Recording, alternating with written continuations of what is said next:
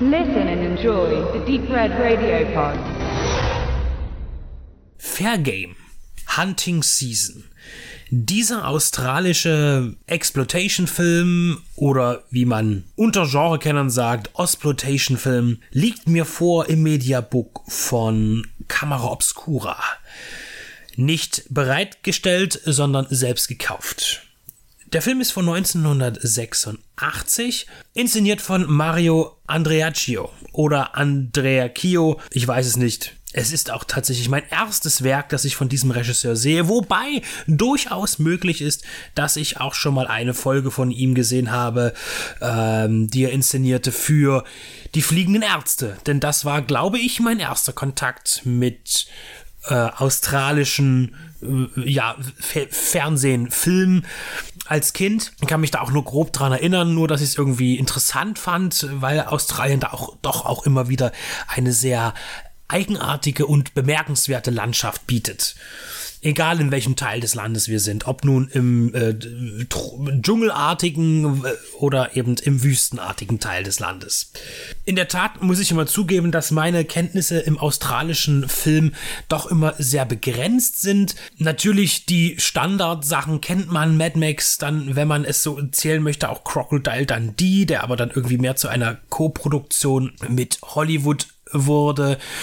Wir haben äh, Bloodcamp Sadger und Razorback und auch den neueren äh, War, den ich auf dem Hardline Filmfestival gesehen habe. Nicht zu vergessen der hervorragende Harlequin von Simon Windsor. Bei Fair Game handelt es sich um einen Film, den man auch nach Motiven des Rape and Revenge Films zuordnen könnte. Er nutzt Motive, allerdings geht er den Schritt der Vergewaltigung nicht.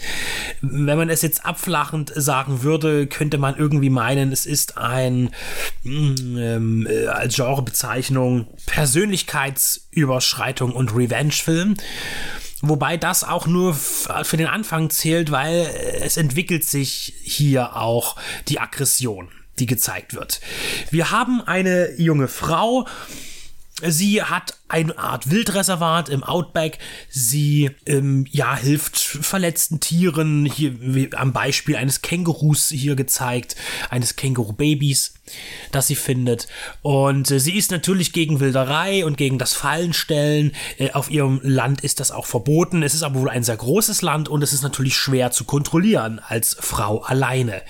Und sie stößt auf eine Gruppe von drei Männern, die äh, in ihrem Bereich auch wildern und sie nicht nur das tun, sondern sie auch persönlich attackieren am Anfang des Films bei einem, ja, sie fährt mit dem Auto in die nächstgelegene Stadt und wird dann auf der, der sandigen Straße von zwei Fahrzeugen terrorisiert, die von diesen drei Männern begleitet werden.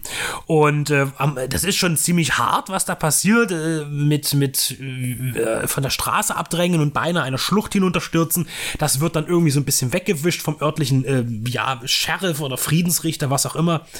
Äh, sie trifft dann auch später wieder auf die Männer in der Stadt und irgendwie denkt man, meine Güte, jetzt müsste man doch irgendwie mal ausrasten, äh, was die da gerade gemacht haben, dieser Angriff, aber es wird irgendwie so glatt gebügelt und denkst, okay, äh, ist schon merkwürdig. Aber natürlich ist das erst der Anfang, denn sie kehrt auf ihre Farm zurück nach ihrem Ausflug in die Stadt und diesem äh, Überfall, sagen wir mal. Äh, und diese drei Herren kommen dann auch auf ihr Grundstück zurück direkt auf ihre Farm und beginnen ein Katz-und-Maus-Spiel mit ihr. Jetzt ist es so, dass äh, Jessica, so heißt die Dame, immer wieder angegriffen wird von den drei Männern, die auch sehr stereotypisch funktionieren. Wir haben zum einen den, den, den Chef, ne, dann gibt es den sportlichen Typen und der, der nicht die hellste Kerze auf der Torte ist. Die wollen Jessica Schaden zufügen. Und hier kommen wir zu dem Punkt, äh, der Film geht weit in, in seiner, in, in, im Bestreben dieser drei Männer, die Frau auch sexuell zu terrorisieren, aber sie gehen nicht so weit, äh, sie zu vergewaltigen. Das ist keine Entschuldigung. Das, was die Herren hier tun, ist ausreichend. Das ist genauso schlimm. Ähm, hier werden sehr ikonische äh, Szenen geschaffen. Äh, nur um eine zu nennen, äh, Jessica wird dann beispielsweise auf die Kühlerhaube des, äh, des Jeeps äh, gebunden. Ihr werden die Kleider vom Leib geschnitten und dann fahren sie eben mit ihr herum äh, an, an die Kühlerhaube gebunden, fahren durch die Gegend und fahren ihre, naja, Trophäe aus.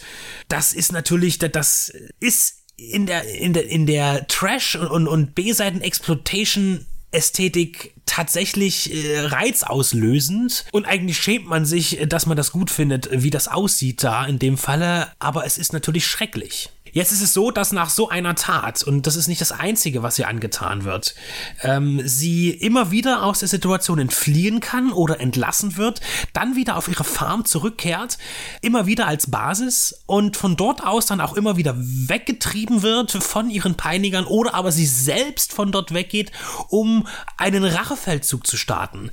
Und das ist immer wieder ein Kommen und Gehen. Das heißt, ihre Rachefeldzüge sind nie wirklich von Erfolg gekrönt, wobei sie es sein könnten. Sie hat mehrmals die Gelegenheit, in der Handlung äh, im, im, Einzelnen ihre Gegner schon zu töten, äh, sie zu beseitigen, aber sie lässt es bleiben. Sie äh, geht nie den Schritt, ihren Gegnern das Licht auszuknipsen. Sie lässt sie immer wieder leben zurück, genauso wie auch die Peiniger sie immer wieder leben zurücklassen. Bei ihnen ist die Motivation klar. Sie wollen wahrscheinlich weiter ihr Spiel mit ihr treiben und haben daran irgendwie eine Freude. Aber bei ihr ist es eher unklar. Vielleicht, weil sie eben ein Mensch ist, ein menschliches Wesen und äh, kein Mörder sein will, keine Mörderin. Allerdings ähm, die Bedrohung vor Augen zu haben, ist es im, im Rape and Revenge ja so, dass dann einfach ganz schnell also eine Folter stattfindet und dann auch der Mord am Peiniger. Das findet hier nicht statt. Erst im Finale, das auch wieder auf der Farm stattfindet, äh, wird sie äh, zur Mörderin werden und ihre bedrohlichen Gegenübers umbringen. Wobei sie auch am Ende bei einem, einem Moment der Gnade walten lässt. Interessant ist dann hierbei, dass man denkt, Mensch, warum äh, kehrt sie denn immer wieder zur Farm zurück? Ich meine, die, ihre Gegner wissen ja, dass sie dahin zurückgeht. Das kann man jetzt als dumm und blödsinnig bezeichnen, äh, als Handeln. Es ist aber vielleicht auch der einzige Ausweg, denn äh, was wir jetzt nicht wissen, wir wissen, es gibt dort einen Ort, eine Stadt, aber wie weit ist diese denn weg? Sie ist mit dem Auto, äh, äh ihr ist das Auto beraubt worden, es wurde zerstört oder funktionsuntüchtig gemacht. Sie hat ein Pferd, aber in Australien äh, ist ja alles auch sehr weit und deshalb ist es ihr sicherlich nicht möglich, einfach so mal zu Fuß oder zu Pferd äh, schnell in die nächste Stadt zu kommen. Und somit haben wir diese Farm und diesen Rückzugspunkt immer wieder und Ausgangspunkt auch immer wieder so als, als Symbol der Ausweglosigkeit hier vorliegen. Und somit wirkt das alles immer so ein bisschen mit dem Hin und Her und Zurückkommen und wieder verbarrikadieren, äh, wieder umziehen. Also sie, sie, sie wechselt dann auch immer die Outfits. Ne? Sie kommt von einem, äh, von, von einer Tortur zurück, geschwächt, muss sich erstmal neu kleiden, weil sie auch immer wieder da äh, ihre Kleidung, die sie trägt, in Mitleidenschaft gezogen wird. Also wirklich nach diesen, diesen harten Terror, den sie erlebt, ist sie auch geschunden und zerstört und muss sich erstmal wieder erneuern, immer wieder und startet dann wieder neu. Und das wirkt dann immer wie so eine Zeitschleife in diesem Film, die dann erst im Finale eben beendet wird. Ich habe schon äh, einen Jeep angesprochen, der hier kommt. Das ist auch eine sehr wichtige naja, Person in diesem Film, kann man sagen.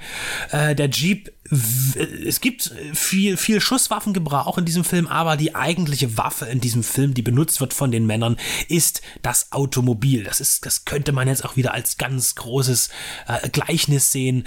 Äh, Männer, Motoren, Technik, äh, Einsatz äh, von, von äh, Technik als Gewaltmittel, Krieg. Ähm, das ist schon, äh, kann man als psychologisches Profil anlegen. Jedenfalls haben wir auch ein sehr ikonisch gestaltetes äh, Geländefahrzeug, das natürlich auch irgendwie ein bisschen an Mad Max 2 vor allen Dingen erinnern lässt. Allerdings handelt es sich hier nicht um einen australischen Endzeitfilm, das sei ganz klar gesagt.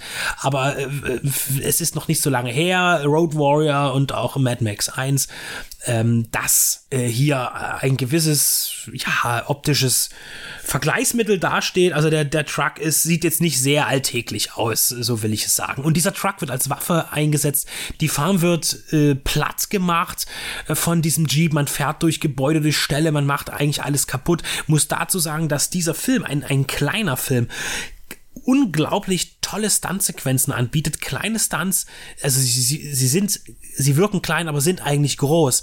Denn hier sind tatsächlich äh, Menschen, haben sich hier in Gefahr, wirklich in Gefahr begeben. Also es ist nicht äh, unüblich, leider muss man so sagen, also nicht untypisch, dass Menschen äh, bei Produktionen im Film äh, und Fernsehen sterben, Stuntmen. Das passiert auch bei großen Filmproduktionen.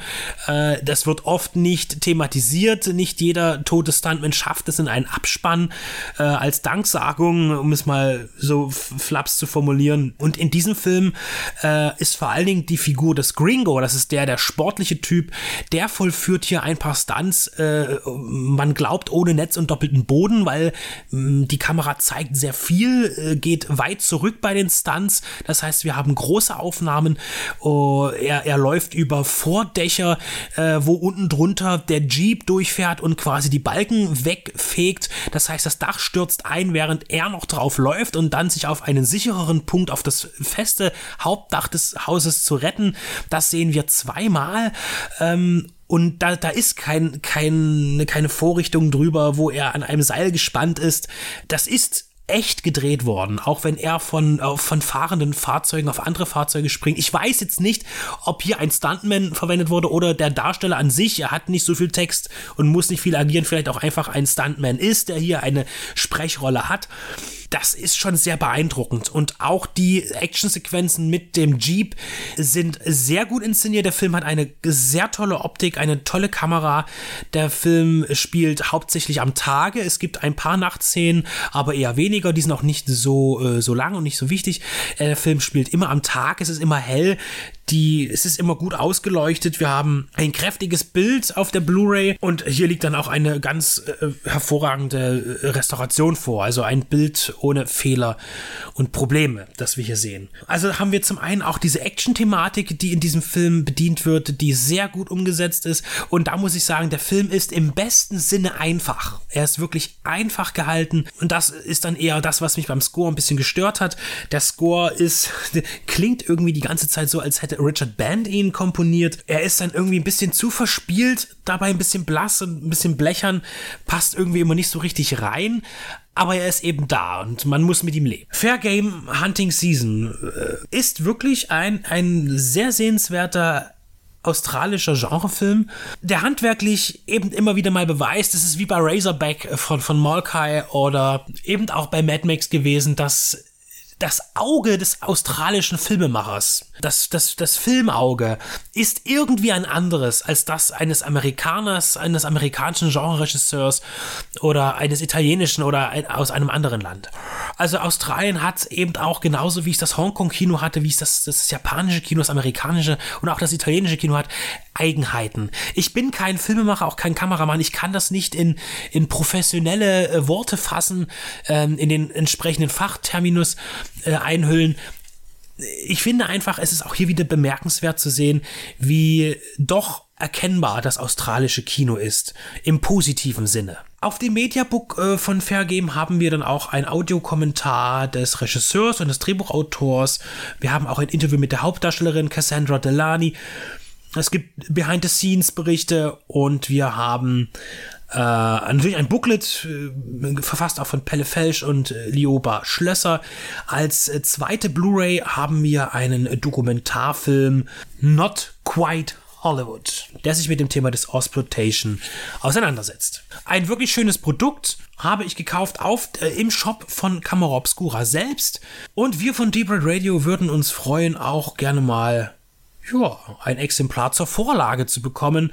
Äh, denn Camera Obscura hat äh, sehr interessante Filme im Angebot, die uns als Genreliebhaber sehr interessieren und die weit ab vom Genre Mainstream in der Veröffentlichung hier dargeboten werden, in einer sehr schönen Form. Fair Game Hunting Season von 1986 lohnt sich und bietet dabei eben einen abgeschwächteren, aber dennoch nicht so schwachen Blick auf eine Variation des Rape and Revenge Films, der, der, der die Vergewaltigung erspart, aber dennoch die Pein an einer Frau zeigt, was es nicht besser macht, die daraus eben als Heldin hervorgehen muss, um ihr eigenes Leben und ihre Weiblichkeit zu schützen vor dem kriegerischen, biestigen Mann. Ein gelungener Action-Thriller, nun erhältlich bei Camera Obscura.